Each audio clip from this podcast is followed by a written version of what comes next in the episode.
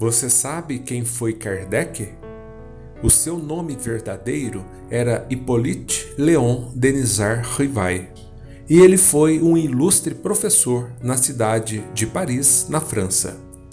Hippolyte nasceu no dia 3 de outubro de 1804, mesmo ano em que Napoleão Bonaparte colocou sobre a própria cabeça a coroa de imperador francês vinha de uma família de magistrados que moravam na cidade de Lyon.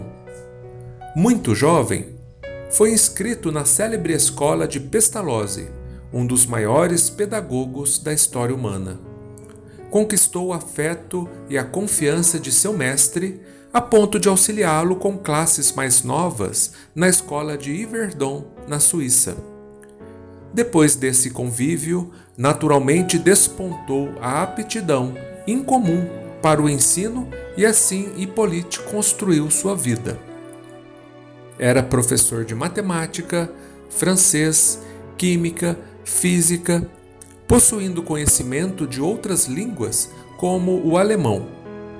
Escreveu vários livros relativos à educação, tendo recebido prêmios importantes por suas criações literárias.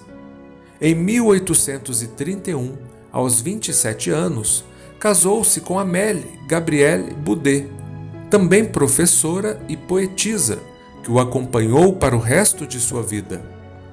Hippolyte era, assim, muito conhecido e respeitado. Por volta de 1854, ouviu falar do fenômeno das mesas girantes era uma moda muito comum nos salões de festa da Europa, num tempo em que não havia rádio, TV e cinema. Não levou a sério a descrição de um amigo que se deslumbrava ao ver as mesas se moverem sozinhas e se comunicarem. Aproximadamente um ano depois, Hippolyte resolveu avaliar o fenômeno, já que era interessado em magnetismo. Sua argúcia, entretanto, o fez perceber um intrigante fato natural, onde a grande maioria via apenas uma diversão. Após árduos estudos, Hippolyte recebeu a resposta por meio de comunicação pela mesa. Somos as almas dos homens que vivemos na Terra.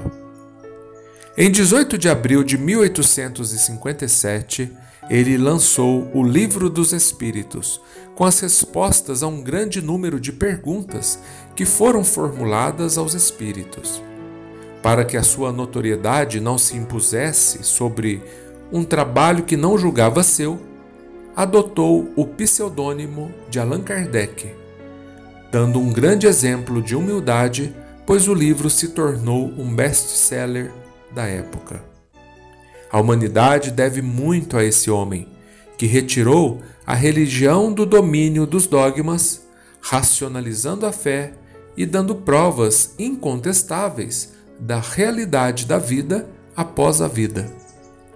Para conhecer mais a vida e o trabalho desse grande homem, leia o Livro dos Espíritos e assista ao filme Kardec. Tenha uma ótima semana e até a próxima mensagem.